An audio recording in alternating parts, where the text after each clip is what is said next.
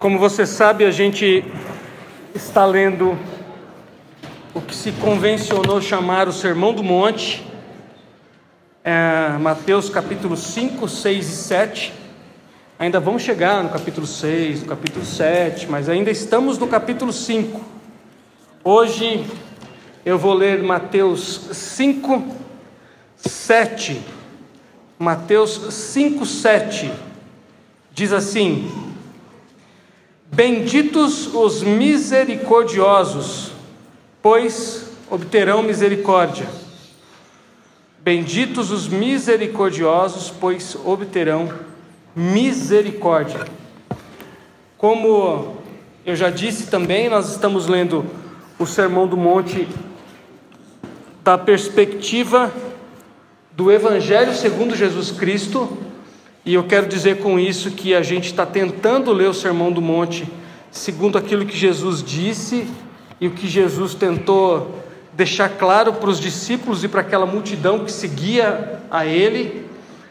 Jesus está falando tudo o que Ele está falando, mas também está fazendo tudo o que Ele está fazendo, é, para demarcar e deixar bem claro que o reino de Deus chegou e que Ele, Jesus, é muito mais que Moisés.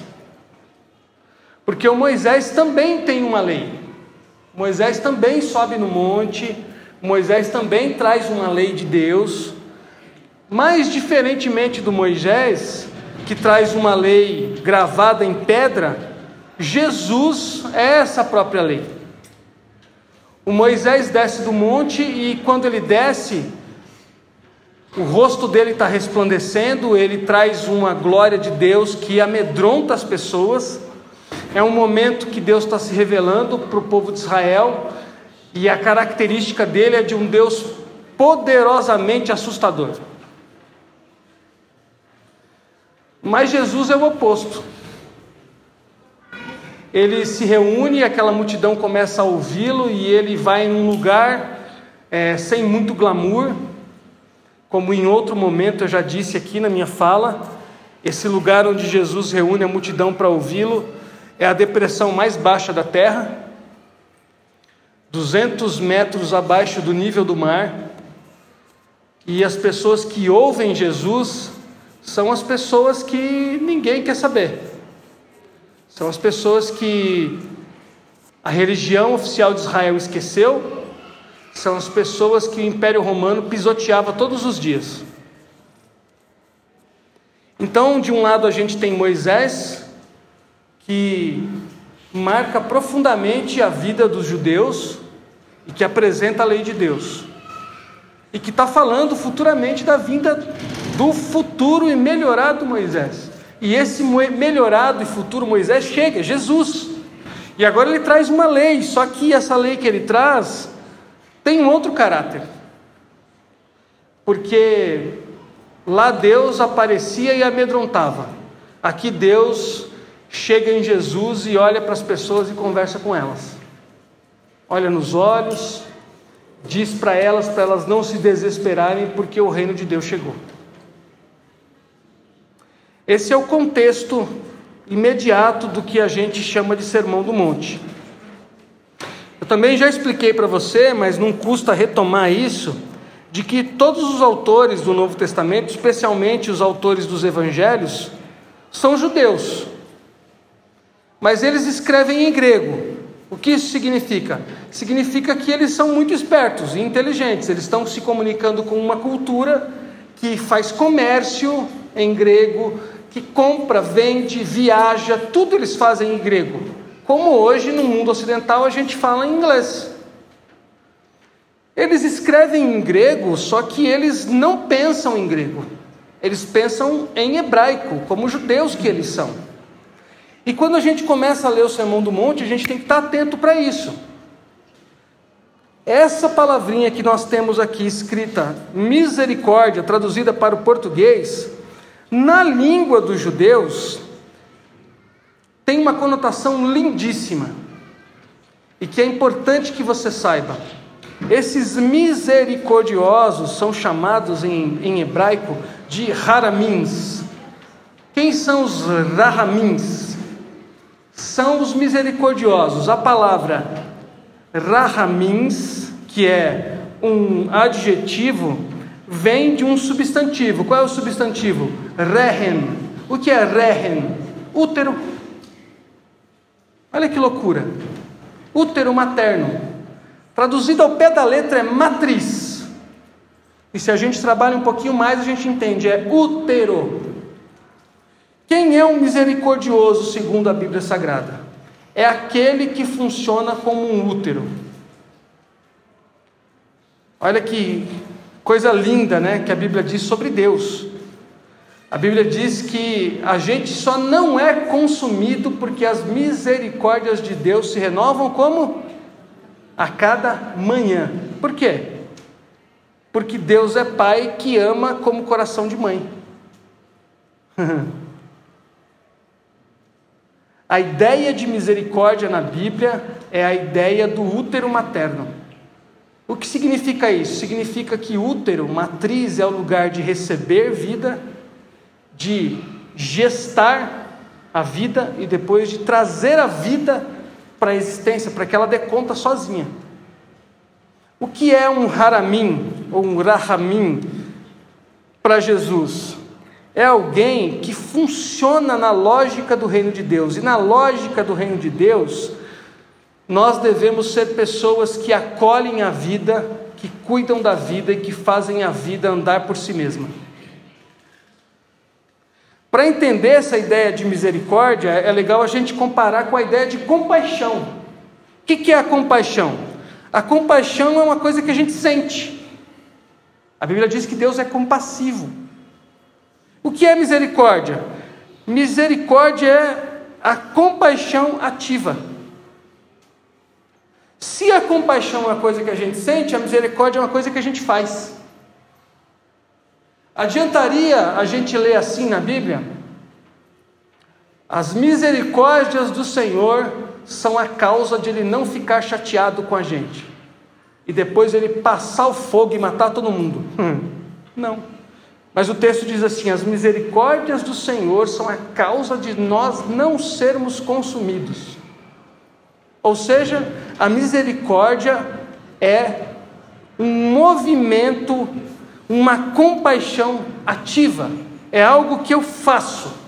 Aliás, uma boa indicação de leitura para você, se você quiser se aprofundar nessa discussão sobre o que é a misericórdia, um livro do Papa Francisco, Igreja da Misericórdia, foi o último livro que ele lançou. Lindíssimo. Aliás, se tem alguém que a gente tem que ler hoje como cristão é o Papa Francisco, viu gente? Esquece essa divisão entre nós, protestantes e católicos, e leia o Francisco, porque esse homem sabe de Bíblia e de igreja. Misericórdia é a compaixão ativa. Misericórdia é a compaixão funcionando todos os dias na minha e na sua vida. Existe uma íntima relação entre a misericórdia e o perdão. Benditos os misericordiosos, porque eles alcançarão misericórdia. Misericórdia é essa capacidade não apenas de sentir a dor do outro, mas a capacidade de se mover na direção do outro e servi-lo. Exemplo: misericórdia e perdão andam de mãos dadas. Veja que interessante. Se alguém me fere, alguém me faz um mal, e eu não sou misericordioso, qual é a minha tendência? Devolver o mal que me foi feito na mesma moeda. Se eu sou misericordioso, eu perdoo, porque eu faço o exercício de entender o que levou aquela pessoa a me ferir. A pergunta importante é: o que tem mais probabilidade de fazer o violento sair da violência? A justiça ou a misericórdia? Se o Lucas me fere e eu uso a justiça para devolver ao Lucas o ferimento que ele me causou, a chance de o Lucas deixar de ser um homem violento é maior ou menor? Se o Lucas me fere e eu o perdoo e o abraço em misericórdia, ele pode ser salvo da violência. Não confunda isso com justiça, no sentido legal. Quem comete crimes deve ser responsabilizado pelos seus crimes. Mas pensa nessa lógica na nossa vida diária. Pensa nessa lógica na nossa vida de casal. Quem é casado, quem é namorado. Se você cobrar da tua mulher justiça por todos os erros que, ele, que ela cometeu, você não pode permanecer casado. Mas se você for misericordioso, a chance de ela ser transformada, ou de ele ser transformado.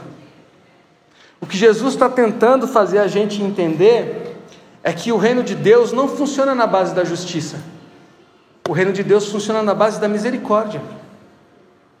Então existe uma íntima relação entre misericórdia e perdão. Se eu opero na lógica da vingança, eu não entendi o que é misericórdia. Aliás, tem gente que vai dizer isso, né? Daí vem a ideia de golpe de misericórdia. O que é o golpe de misericórdia? Vem lá da Idade Média. Os caras estão lutando e aí tem lá o soldado ferido. E aí, para ele não ficar lá agonizando, vem um soldado bondoso e dá o golpe de misericórdia, mata ele para ele não ficar sofrendo. Talvez num contexto de guerra seja muito bonitinho isso aí, né? Mas não funciona assim na vida real. Imagina você dando golpe de misericórdia no seu filho. No português é colocar a última pá de cal no túmulo do camarada. Não funciona, gente.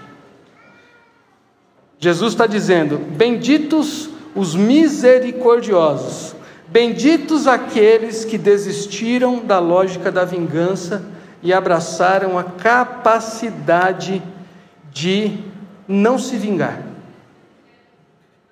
Que abraçaram a capacidade de olhar o outro humano e dizer assim: deve haver algum motivo para que ele haja dessa maneira, deve haver algum motivo que levou a ele tomar essa decisão, e não importa, eu não vou devolver a ele o mal que ele colocou sobre mim, eu vou agir com misericórdia. Inclusive, a Bíblia Sagrada vai dizer que a misericórdia triunfa sobre o juízo que a gente faz com isso? A misericórdia triunfa sobre o juízo. Uma história muito interessante que o pastor Russell Shedd conta em um dos livros dele é que um dos assassinos mais procurados em Singapura foi preso. E toda a imprensa comemorou a prisão desse assassino, as pessoas nas ruas falavam sobre o assunto, e um pastor resolveu ir visitá-lo. Dias depois da prisão. E nesse nesta primeira visita, ele entrou na cela e sentou diante daquele assassino e olhou para ele e começou a falar do amor de Deus para ele. E o assassino mirou bem no rosto dele e cuspiu no rosto dele. Ele tirou o óculos, limpou o rosto, levantou e foi embora. No dia seguinte ele voltou. Sentou na frente do assassino mais uma vez e começou a falar do amor de Jesus para ele. E aquele homem olhou para ele de novo com aquele rosto cheio de ira, de mágoa, de violência e encheu a boca de novo e cuspiu nele novamente. Ele se levantou, limpou o óculos novamente, desejou um bom dia a ele foi embora. Terceiro dia, sentou-se de novo na frente do assassino. Terceira cusparada, quarto dia, quinto dia, sexto dia, sétimo dia, oitavo dia. Passaram-se 30 dias, um mês, tomando cusparadas na cara. O pastor decidiu: cheguei no meu limite. Dois dias depois ele recebe um telefonema da cadeia aquele prisioneiro, assassino, condenado à prisão perpétua, queria ver o pastor. E aí o pastor vai até lá e o homem pergunta assim para ele: O que fez o Senhor vir aqui durante 30 dias tomar cusparadas na cara de mim, um homem que não merece estar vivo? E aí o pastor aproximou-se dele, colocou a mão na nuca dele e ficou bem de frente para ele e disse assim: A misericórdia de Deus. E naquele dia, aquele homem se converteu. O pastor Chad conta isso no, no, em um dos livros dele. E quando eu li aquilo, eu fiquei pensando: nossa, o que isso significa, né? Qual foi a conclusão que eu cheguei? Misericórdia. A misericórdia é essa capacidade de estar diante do mal, mesmo sendo afetado por ele, não ser dominado por ele. E não é que esse pastor não sentiu, não sei quem joga futebol aqui, no futebol acontece isso. Os meninos sabem como é que é. De vez em quando o negócio esquenta e tem umas pesadas, uns tapas, uns empurrões, e de vez em quando sai cuspe mesmo. Se tem um negócio que deixa um cara perdido no campo de futebol, na quadra, é quando alguém faz isso. E aí eu fiquei pensando nessa, nessa ilustração, nessa, nessa história verídica. Que coração era deste homem que durante 30 dias retornou sabendo que ia ser cuspido na cara? E não é que eu estou dizendo para você assim, se prepare, porque você vai sair daqui e alguém vai cuspir na sua cara. Deus te livre disso. O que eu estou dizendo é, é esse tipo de fruto que Deus espera de nós. Esse pastor aqui em Singapura foi útero. Ele foi capaz de gerar vida, porque ele foi capaz de acolher um ser humano perdido. Uma sociedade inteira estava comemorando porque ele seria morto. E um homem disse assim: Não, dessa vez a morte não vai vencer, eu vou lá. Ele resistiu por 30 dias. A minha pergunta é: até onde a gente está preparado para ficar diante do mal e não ser afetado por ele? Até que limite é o limite que a gente pode ir diante de um vilão e não se tornar vilão também? Alguns de nós, basta alguém passar a mão no nosso celular. E a gente já sai por aí com uma bandeira dizendo que é legal ter uma arma na mão para sair matando. E esse é um debate muito complicado que a gente tem vivido hoje no nosso país, por conta desse clima todo de eleições às portas. A pergunta é: violência é túmulo ou é útero? Discurso de ódio é túmulo ou é útero? Jesus nos convida para ser útero, para gerar vida, não para acolher morte como túmulo. Eu quero ler um texto, mais um texto com você. Se você quiser, folheie as páginas da sua Bíblia aí para trás. Livro do profeta Oséias. Livro do profeta Oséias, capítulo 6. Como eu já disse várias outras vezes para você aqui, enquanto a gente lê o Sermão do Monte, eu não estou lendo o Sermão do Monte para fazer apologia a um ideário político. Eu não estou lendo o Sermão do Monte para fazer campanha de A ou B ou C. Eu estou lendo o Sermão do Monte com os olhos de Jesus, e Jesus fala com a boca dos profetas e com essa influência dos profetas. Oséias capítulo 6, versículo 4. Olha Deus falando através do profeta Oséias. O que posso fazer com você, Efraim? O que posso fazer com você, Judá? Seu amor é como a neblina da manhã, como o primeiro orvalho que logo evapora. Por isso, eu os despedacei por meio dos meus profetas, eu os matei com as palavras da minha boca os meus juízos reluziram como relâmpagos sobre vocês. Pois o que desejo é misericórdia e não sacrifícios, conhecimento de Deus ao invés de holocaustos. Deus está usando o profeta Oséias para dizer assim: não aguento mais os cultos de vocês, porque vocês fazem culto, mas não têm misericórdia porque vocês prestam o holocausto. O holocausto era aquele tipo de oferta que o, o judaísmo pedia, em que a carne do, do animal era totalmente queimada, como símbolo de que todo o pecado estava sendo pago, que era redenção total. E Deus está falando através do profeta, dizendo assim: Olha, eu despedacei vocês pelas minhas palavras, Usei os profetas para dizer a vocês que eu não quero mais esses rituais. Porque ao mesmo tempo que vocês fazem os rituais de vocês, vocês andam por aí desejando a morte das pessoas. Eu não quero holocausto, eu não quero culto, eu não quero música, eu quero misericórdia.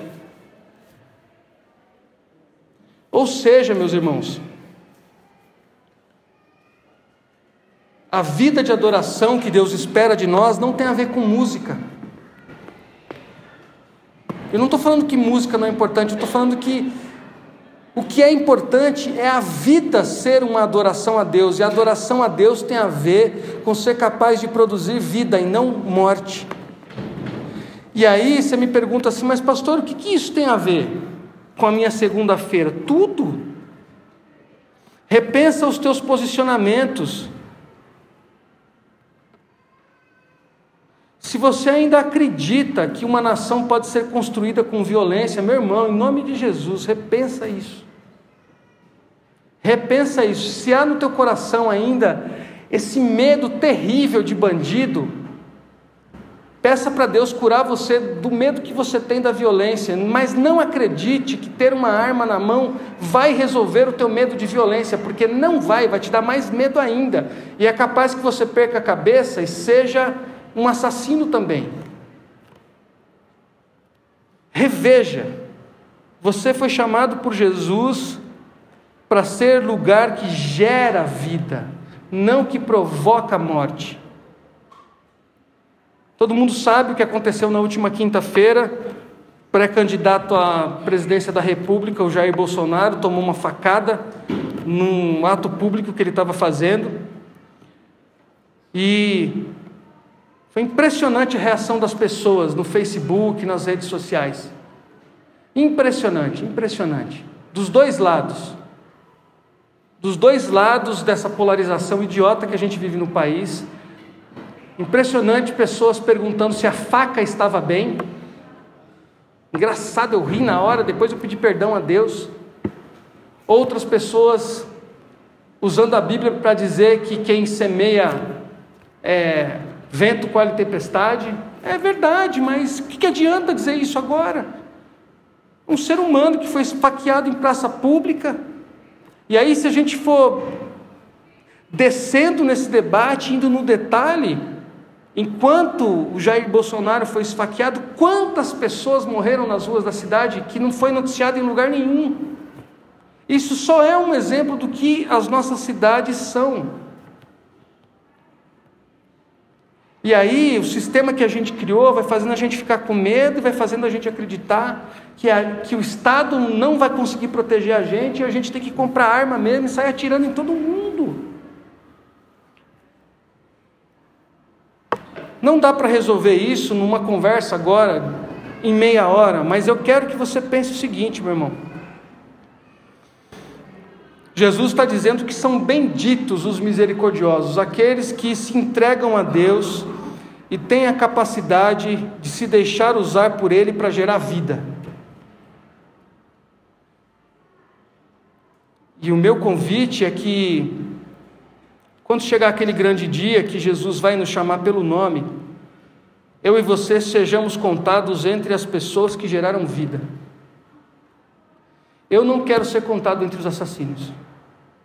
Não quero. E eu não vou deixar minha cultura me levar por esse caminho. E eu Com o tempo a gente vai conhecer melhor, você vai saber um pouco da minha história. E eu tinha tudo para que a minha história me levasse para a cultura da violência. Todo mundo tem seus motivos para se defender. Todo mundo tem seus motivos. Mas o meu apelo é que a gente seja um lugar que gera vida e não morte. Que a gente continue fazendo os nossos cultos as nossas celebrações, que a gente continue cantando, mas que seja mais que isso. Há muitos misericordiosos entre nós. E se você é um misericordioso, você vai entender o que eu estou dizendo. Continue marchando, porque Jesus sustenta você. Continue caminhando, porque você vai receber misericórdia quando você precisar. Você que ainda pensa na lógica de justiça punitiva. Põe a mão na tua cabeça e no teu coração. Repense, porque a lógica do reino de Deus não é de punição, a lógica do reino de Deus é de redenção pela misericórdia. O mundo que Deus sonhou é um mundo onde os transgressores e pecadores são salvos não é um mundo onde os pecadores e transgressores são destruídos. Fosse assim, você não estaria aqui. Porque lembre, meu irmão, minha irmã, Deus não faz acepção de pessoas, nem para o mal, nem para o bem. Deus não faz conta pecadinho, pecadão. A graça de Deus foi derramada sobre toda a humanidade quando Cristo é erguido na cruz do Calvário, toda a humanidade está incluída, ou seja, o sol nasce sobre bons e maus, justos e injustos. A grande diferença é que alguns, por mais oportunidade, conseguem andar melhor, outros, por menos oportunidade, não. Alguns fazem boas escolhas, outros fazem más escolhas. Nós tivemos a graça e a misericórdia de Deus de fazer boas escolhas. E o nosso papel aqui é convidar outros a fazerem boas escolhas também. Mas isso só é possível quando a gente entende que é lugar de vida e não de morte. Fiquei muito emocionado quando acabou o louvor e a Nini orou. E ela falou exatamente isso: que o mundo possa ver na gente, em nós, esse povo é isso que Jesus está tentando dizer, e na continuação do Sermão do Monte ele vai especificar mais isso. Ele vai, vai falar sobre ser sal da terra e luz do mundo, vai falar sobre mostrar boas obras. Não dá para resolver a questão do nosso mundo com uma arma na mão. Também não dá para resolver com oração. Vou repetir. Não dá para resolver com arma na mão, mas também não dá para resolver com oração. Então o que a gente faz? Larga a arma, ora e procura construir um tipo de cultura onde a justiça, a misericórdia e o amor fazem sentido. Porque se a gente ficar só orando e não mandar os nossos jovens estudarem direito, não funciona. Se a gente ficar só fazendo culto, e não tiver nenhum jovem nosso que queira ser policial, para ir na, entrar no sistema policial e fazer diferente, também não adianta. Porque se a gente ficar só fazendo culto e estudando a Bíblia e não tiver ninguém para dar aula de matemática, Bíblia não ensina matemática, mas as crianças precisam aprender matemática. Ou seja, o Evangelho é um projeto de sociedade. O Evangelho é um projeto de sociedade. Mas ele começa com essas perspe perspectivas de vida e não de morte. Por isso eu quero repetir. Como você se entende quando você olha para você mesmo? Você está mais para túmulo ou para útero? Túmulo, discurso de ódio, desejo de morte do opositor, é, bandido bom é bandido morto, pecador tem que ir para o inferno, Discurso de vida, útero. Senhor, tem misericórdia do bandido. Dá uma chance para ele descobrir que tem um outro jeito de viver que não é a violência. Útero. Senhor, tenho recurso, tenho inteligência e tenho tempo. Me coloque em algum lugar onde eu possa fazer a diferença, que seja na vida de uma pessoa. Uma pessoa. Você mudar o Brasil, você mudar a vida de um. Naquele grande dia, Jesus vai olhar para você e vai falar o nome dessa pessoa e você vai entender o que ele está falando. Igual a minha professora Sandra de Educação Física, que tinha um olho no peixe e outro no gato. Vesguinha.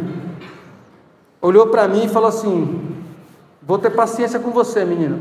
Vou ser misericordioso com você. Imagina, uma professora de, de educação física ensinando matemática. Ficou ali comigo, ó, anos e anos. Outros professores me odiavam, queriam me ver morto. E ela, eu faltava na escola, ela ia na porta da minha casa. Enxergou uma pessoa. Se responsabilizou por uma pessoa. E eu estou aqui hoje. E a maioria dos meus professores, nessa época do primário, eram todos crentes, todos cristãos. A maioria da igreja batista. Tá bem que eles não eram presbiterianos, hein, pessoal? a maioria da igreja batista. E sabe o que? A professora Sandra, ela era um, uma, um pária na, na escola. Por quê? Ela era homossexual e vivia com outra mulher. Ela sentava sozinha na, na mesa dos professores na hora do café, quando ela me levava para a sala dos professores para me ajudar a fazer a lição, eu sempre via ela sentada num cantinho sozinha e todos os outros professores de Deus juntos, falando de devocional, da Bíblia, como foi o culto, e ela sozinha. Mas quem estava cuidando do menino revoltado era ela, professora Sandra. Aqueles professores estavam todos os santos domingos na igreja, sabiam a Bíblia de cor e salteado, mas não foram útero não foram útero, não geraram vida. Então, meus irmãos, benditos são os misericordiosos, porque eles alcançarão misericórdia. Quem vive como útero gerando vida, gera vida ao seu redor. Quem vive como túmulo, gera morte ao seu redor. Eu escolhi, eu quero gerar vida. E eu quero que ao, ao meu redor seja, seja sempre um jardim. Feche seus olhos, vamos orar.